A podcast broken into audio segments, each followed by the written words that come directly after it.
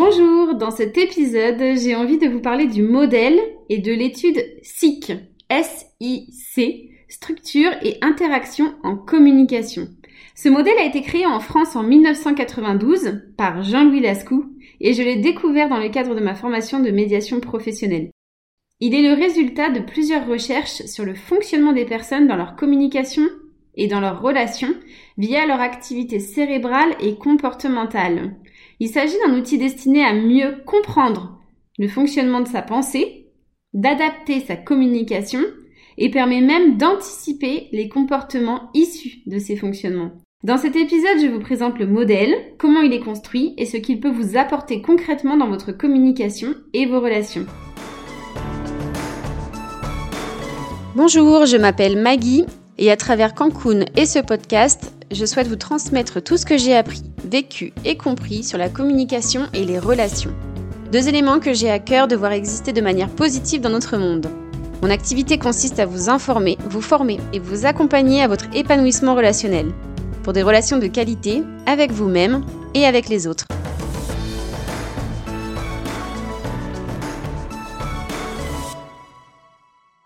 La première chose à savoir sur le modèle SIC, c'est qu'il est construit autour des trois schémas qui construisent toute communication. On a d'abord la réception des informations, donc la réception avec nos sens. On a ensuite le traitement, donc l'exploitation de ces informations. Et enfin l'émission, l'émission des informations. Réception, traitement émission.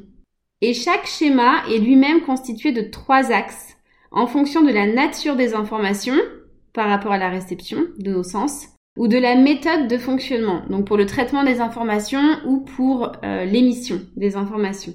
Pour que ce soit clair, imaginez un cercle, un peu comme euh, le logo de, de, Mercedes, un cercle avec trois axes qui partent de son centre. Donc c'est le logo de Mercedes à l'envers. Il y a un axe vers le bas un autre vers le haut à gauche et un troisième vers le haut à droite. Donc si on regarde le premier schéma, la réception des informations, l'axe du bas va représenter les informations ressenties, l'axe gauche en haut à gauche, les informations auditives et l'axe en haut à droite, les infos visuelles. Pour ceux qui connaissent la PNL, la programmation neurolinguistique, on reconnaît là en fait le modèle VACOG, les informations reçues par nos cinq sens, visuels, auditives, kinesthésiques, olfactives et gustatives. Dans le modèle SIC qui concerne notre communication, on retiendra, on s'attachera surtout aux trois premiers, VAK, donc et on va parler donc de canaux de réception, donc euh, les informations visuelles, auditives et kinesthésiques, ressenties. Sur le second schéma, donc le traitement des informations, même chose. On retrouve trois axes et chacun représente une façon de traiter, donc d'exploiter ces informations reçues. L'axe central en bas va représenter le mode affectif, l'axe haut gauche le mode analytique et l'axe haut droit le mode analogique. Ce sont les trois manières de traiter une information, donc affectif, analytique, analogique, et on les appelle des modes de traitement. Et enfin, bah, troisième étape en communication, après avoir reçu et traité l'info, et eh ben on va émettre des informations. Sur l'axe central en bas, il s'agit de la méthode dite émotionnelle. À gauche, on retrouve la méthode verbale et à droite, la méthode démonstrative. Ces trois façons d'émettre des infos sont appelées des styles d'expression. Dans ce schéma, on peut retrouver notamment les trois piliers de la persuasion définis par Aristote dans la rhétorique pathos, logos et ethos. Je ne sais pas si vous connaissez, je, fais une brève parenthèse. En fait, pathos, logos, ethos, ce sont donc tous les trois piliers de la persuasion, mais aussi trois manières d'émettre des informations. Pathos, c'est l'affect, c'est la création d'un lien émotionnel et c'est ce qu'on appelle la mise en sens. Ethos, c'est la réputation, le comportement, l'attitude, c'est la mise en scène, en action. Et logos, la logique, donc le discours, les arguments, c'est la mise en mots. Et donc ces trois euh, piliers s'associent donc à chaque axe de ce schéma d'émission des informations. Donc chaque axe a son objectif. Le style émotionnel va servir à émouvoir, le style verbal à convaincre et le style démonstratif, lui, sert plutôt à séduire. Donc voilà comment est construit le modèle SIC, trois schémas en communication et trois axes chacun. Ensuite concrètement, donc l'étude SIC, ça consiste à remplir un questionnaire, donc un test, pour déterminer vos habitudes, un peu vos préférences, la hiérarchisation de chacun des axes sur les trois schémas et même la hiérarchisation des trois schémas entre eux. Car oui, en communication, est-ce que vous avez tendance à plutôt écouter, à recevoir des infos? Est-ce que vous êtes de ceux qui réfléchissent sans dire mot ou à plutôt avoir l'expression facile? Eh bien, réaliser ce test permet déjà de le savoir, puis de miser sur ses forces, ses prédispositions dites entre guillemets naturelles, et de travailler, de s'améliorer sur ses faiblesses, donc ce qu'on fait le moins. Et ce dernier point est un réel cadeau en relation humaine car ces prédispositions cognitives en fait ont un impact sur notre comportement. Et ce qui a été observé lorsqu'on se retrouve en situation émotionnelle forte, voire carrément en conflit, c'est que ces prédispositions tendent à s'affirmer. Donc si vous êtes comme moi, c'est-à-dire avec une domination du schéma expression, puis réflexion, puis en troisième position la réception, c'est-à-dire que naturellement si vous avez tendance à plus parler qu'à écouter, eh bien en situation de conflit, par exemple avec mon conjoint, eh bien j'ai tendance à encore plus parler et encore moins l'écouter, mais véridique. Maintenant que je le sais, que je connais ces prédispositions et leur impact sur mon comportement, ce qui impacte également mes relations, eh bien je vais y porter attention. Et mon conjoint peut en témoigner, vraiment. Donc je m'exprime toujours autant, enfin peut-être pas autant, mais ça reste mon point de force. En revanche, en cas de dispute ou de désaccord en tout cas, eh ben je sais que j'ai cette tendance. Alors je veille à ne pas la laisser déborder, au risque de transformer un simple échange en engueulade monstrueuse. Donc là, je vous parle du premier niveau de hiérarchisation, d'accord, entre les trois schémas, réception, réflexion, expression. Mais ça ne s'arrête pas là. Donc l'étape d'après, c'est d'identifier également bah, sur chaque schéma quel est l'axe dominant, donc le secondaire, et le plus faible ainsi que le niveau, le degré de dominance en fait, et l'écart entre chaque axe. Car les résultats du test en fait prennent la forme d'un tableau. Donc il faut imaginer les trois schémas euh, sur la première colonne à gauche, voilà, euh, réception, réflexion, émission. Et puis les trois axes en première ligne tout en haut, donc avec gauche, centre, droit. Et ensuite, donc dans ce tableau, bah, il y a une valeur dans chaque case. Des valeurs qui vont de environ 50 à 100. Donc même si on peut aller au-delà de 100, et on parlera alors de surinvestissement ou d'extraversion d'un axe. Et il peut y avoir des valeurs en dessous de 50, et là on parlera d'introversion ou de sous-investissement. Donc vous passez le test, vous vous retrouvez avec vos résultats, donc une grille avec des valeurs, et il s'agira donc d'analyser toutes ces infos pour déterminer votre modèle de structure et d'interaction en communication. Alors, pour vous en dire un peu plus sur le schéma de la réception, est-ce que vous êtes plus sensible aux informations visuelles, auditives ou, comme moi par exemple, aux infos ressenties? Cette info est précieuse, comme, comme toutes les autres, mais notamment en formation. En ce qui me concerne, je suis d'abord réceptive d'éléments ressentis. Donc c'est l'atmosphère qui se dégage d'un lieu, la douceur d'un vêtement, l'ambiance chaleureuse d'un moment. Puis en secondaire, ce sont les éléments qui sont vus, couleurs, formes, images, schémas. Et enfin, les éléments qui sont entendus. Donc cet axe est même chez moi sous-dominant en réalité, c'est-à-dire que je l'exploite très faiblement, j'ai une valeur qui est à 41. Autrement dit, donc en formation, je vous disais que cette information est une pépite, c'est-à-dire que je sais que l'écoute n'est pas mon point fort. Alors si je ne fais qu'écouter, donc en formation ou des consignes ou un conseil, et eh ben je le retiendrai beaucoup moins bien, pour ne pas dire pas du tout. Bon, 41, c'est pas zéro non plus, mais je le retiendrai beaucoup moins bien que si je l'écris, si je le vois ou si je me l'imagine. Exemple, si je suis perdue et que je demande mon chemin, si je me contente d'écouter, je sais que je ne retiendrai pas l'information qu'on me donne. J'ai besoin d'écrire tout de suite ce qu'on me dit ou de montrer une carte ou mon téléphone, voilà, pour qu'on me montre plutôt qu'on ne me donne des infos uniquement auditives. Autre exemple, donc faire du shopping sur internet, ben moi j'en suis incapable. Moi j'ai besoin de toucher les vêtements, les tissus, de me rendre compte de la matière sur ma peau, etc. Donc là, dans ce contexte-là, bah, c'est mon axe dominant euh, central, le ressenti qui s'exprime. Si je reviens à l'axe gauche, auditif, donc je peux également vous dire que le fait de le savoir, de savoir qu'il est, qu'il est sous-dominant, bah, ça m'a permis de veiller à ce type d'infos. Car le but, donc, c'est pas de le savoir et de s'en faire une fatalité ou de s'en servir comme excuse mais au contraire de le travailler pour devenir encore plus performant en communication. Et moi, ce qui m'a fait travailler ce canal, c'est la méditation, qui demande justement d'être ultra attentif d'un point de vue auditif, car les deux autres, les deux autres axes sont coupés, les autres sens. On a les yeux fermés, on se tient immobile, donc d'une manière générale quand on médite. Et les seules informations qui peuvent nous parvenir, donc outre l'odorat, mais ça n'a pas trop de pertinence en communication, eh bien c'est le canal auditif. tous les sons, les bruits, les craquements, les oiseaux, la nature ou même le silence. J'ai énormément travaillé cet axe, moi, grâce à la méditation. Et preuve en est, maintenant, j'écoute même des podcasts. et je retiens ce qui est dit. Chose qui me paraissait impossible ou même, enfin, inintéressante en fait, il y a encore deux ans. Et j'écoute même et je retiens même des messages vocaux sur WhatsApp par exemple. c'est mon outil de communication préféré aujourd'hui et moi qui suis dans l'expression, pas n'importe laquelle, j'en parlerai tout à l'heure. Donc, euh, je pense que si je repassais le test SIC aujourd'hui, car je l'ai passé euh, fin 2019, et j'ai commencé à méditer régulièrement il y a un an, vers euh, mars-avril 2020, eh bien je suis certaine qu'aujourd'hui la valeur de cet axe, l'auditif, serait plus élevée qu'il ne l'était. Donc voilà pour le premier schéma qui concerne la réception des informations. Ensuite, grâce à l'étude SIC, vous saurez quelle méthode de réflexion vous utilisez le plus facilement, laquelle en second et laquelle en dernier recours ou moins souvent.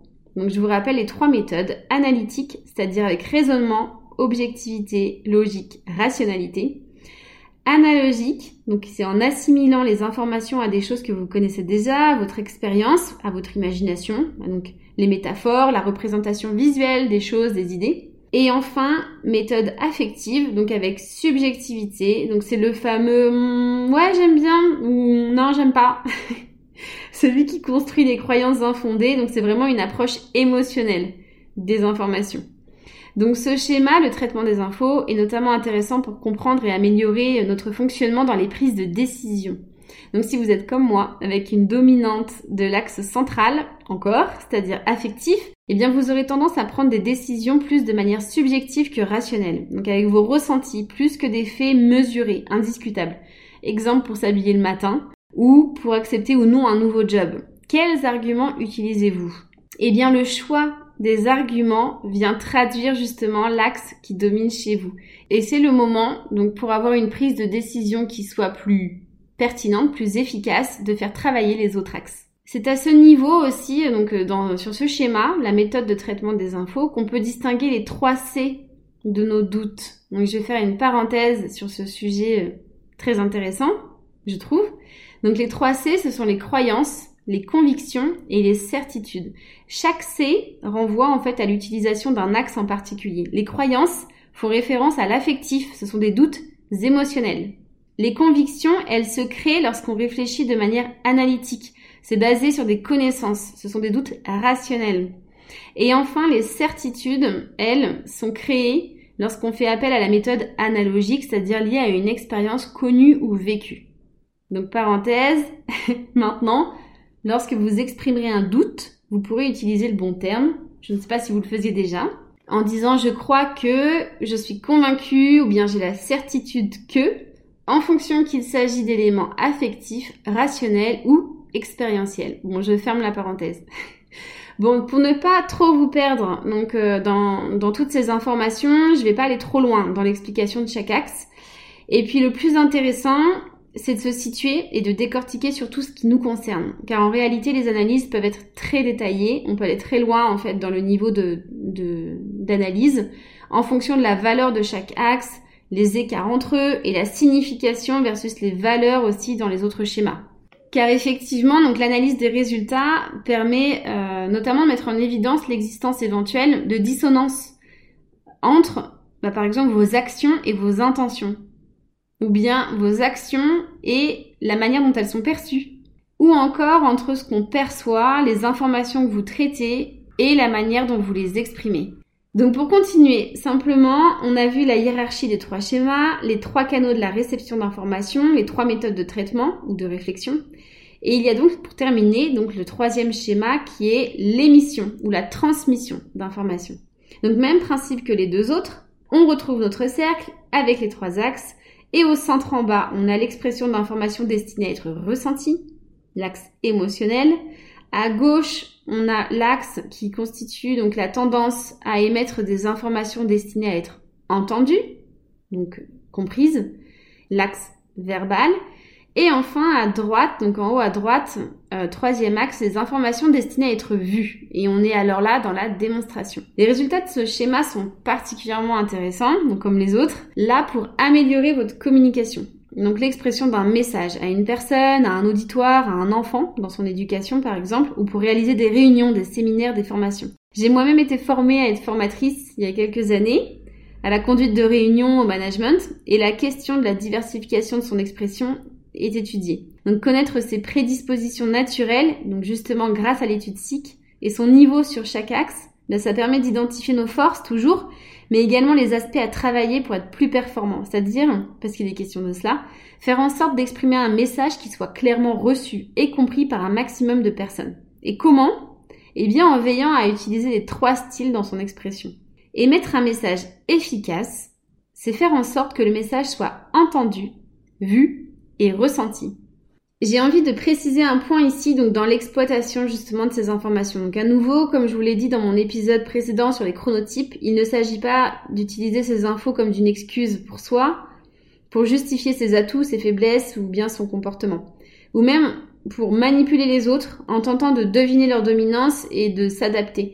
Non, l'objectif c'est vraiment de se connaître soi, de se comprendre et d'avoir là des pistes pour développer ses performances à soi en communication et d'améliorer ses relations. Donc l'intérêt de ce troisième schéma n'est pas de choisir l'un des trois styles pour être compris par une personne en fonction de ce que euh, lui préfère euh, recevoir, mais c'est vraiment de développer tous les axes, potentiellement aussi surtout ceux qui sont sous-utilisés, pour être compris de tous. Donc voilà pour la précision. Pour illustrer la signification de ce schéma, je vais reprendre mes résultats. Moi, je vous disais donc que ce schéma, l'expression d'une manière générale, ce schéma-là était mon schéma dominant. Donc entre la réception, la réflexion et l'expression. Et si je regarde les valeurs de ces modes, je peux même aller plus loin en vous disant que ce schéma est même en surinvestissement car mes valeurs se situent donc au-dessus de 70 sur les trois axes et même au-dessus de 100 sur l'axe central, ce qui traduit une forte tendance naturelle à émettre des informations destinées à être ressenties. Je vous disais tout à l'heure que les messages vocaux, donc euh, en particulier sur WhatsApp, étaient pour moi un outil comme génial, bah, parce qu'il me permet, donc au-delà de faire passer un message destiné à être entendu, compris, de faire passer des émotions dans ma voix. C'est donc en toute logique que je préfère utiliser ce canal, ce moyen de communication pour m'exprimer, plutôt que les messages écrits ou les images. Bon alors sauf quand je peux y inclure des emojis pour égayer le message ou pour retranscrire une émotion. voilà ce que j'avais envie de vous dire. Donc sur le modèle SIC, et plus précisément sur la composition du modèle. Donc les trois schémas et les trois axes sur chaque schéma. J'espère que j'ai été claire euh, parce qu'il y a beaucoup d'autres choses à en ressortir, notamment sur les conséquences, sur l'impact de notre modèle sur notre comportement, etc. Et ce sera certainement pour un prochain contenu, parce que je veux pas là tout de suite vous noyer. une dernière chose que je souhaite vous partager qui a son importance, donc c'est votre profil SIC. Votre profil est déterminé, donc toujours à partir de ces résultats, euh, en obtenant un code. Donc un code qui est composé de trois chiffres, de 1 à 3, et qui correspond en fait à l'ordre des moyennes des trois axes sur les trois schémas. Exemple, si vous avez sur l'axe gauche, donc si vous reprenez votre grille comme vous l'étiez imaginé, euh, première colonne axe gauche, on a la première ligne, donc la réception, imaginons que j'ai 41, sur la seconde ligne, ma réflexion, j'ai 67. Et troisième ligne, toujours l'axe gauche, hein, ma première colonne, j'ai 73 pour l'expression. Et ben la moyenne de mon axe, 41, 67, 73, il sera alors de 60. Et si je prends la moyenne des deux autres axes, donc la moyenne de mon axe central, 85, et mon axe droit, 71, je me retrouve donc avec ce code 60, 85, 71 et là, je vais y attribuer en fait son ordre, son classement, sa hiérarchisation. On se retrouve donc avec 3, 1, 2, 60, 85, 71, ça fait 3, 1, 2. Donc le code, ce sera 312. Et ce code, c'est votre profil SIC. Et il existe 13 profils différents, allant du 111, si les trois moyennes sont identiques, ce qui est rare, à 112, 121, 221, si deux des axes sont identiques, et puis toutes les combinaisons avec 1, 2, 3 si les trois moyennes sont différentes. Chaque axe est le représentant symbolique d'un verbe. L'axe gauche, c'est le savoir. L'axe central, c'est l'être. Et l'axe droit, c'est le faire. Donc ce code, il permet de ranker ces trois verbes selon que vous êtes plus dans le savoir, l'être ou le faire. Donc en fonction des moyennes que vous allez obtenir sur les trois schémas. Donc chaque code euh, a son profil et chaque profil est caractérisé par un type de personnalité et de comportement. Donc comme pour les chronotypes, les énéagrammes, le disque, les profils MBTI. Mais là, l'idée, c'est d'en savoir plus sur ses prédispositions naturelles en communication et dans ses relations. Donc à nouveau, attention, naturel, ça veut pas dire fardeau ou fatalité, non. Il s'agit de capacités privilégiées, voilà, favorites, facilitées mais en aucun cas une étiquette à se coller pour excuser ou justifier ses comportements. Donc tous ces tests que j'adore, ils ont le mérite, le pouvoir même de, vous aider à mieux vous connaître, pour vous respecter et pour vous aider à vous améliorer, donc pour vous épanouir dans tous les aspects de votre vie. Je vous parlerai régulièrement du modèle SIC car il est à la base euh, des savoirs sur la compréhension de la dynamique relationnelle et aussi à la base du processus de résolution de conflits qui est enseigné dans la formation de médiation professionnelle que j'ai suivie. Aujourd'hui, je suis médiateur professionnel et j'ai également été formée à l'analyse et la restitution de ces études SIC. Aussi, si vous souhaitez donc vous-même réaliser cette étude pour mieux vous connaître et développer votre performance relationnelle, ben, je me ferai un plaisir de vous accompagner dans la démarche. Pour cela, vous pouvez me retrouver sur le site internet de l'étude SIC. Je vais vous mettre le lien dans la description. Donc, sur ce site, vous avez une liste des médiateurs professionnels qui sont habilités SIC et vous pourrez me choisir pour obtenir une analyse ou bien encore plus simple, vous pouvez me contacter en message privé en direct sur Instagram, Facebook, LinkedIn ou encore me mettre un petit commentaire pour que je vous recontacte. J'espère que cet épisode vous a plu, vous a intéressé et je vous dis à très vite pour un prochain sujet. Merci de m'avoir écouté.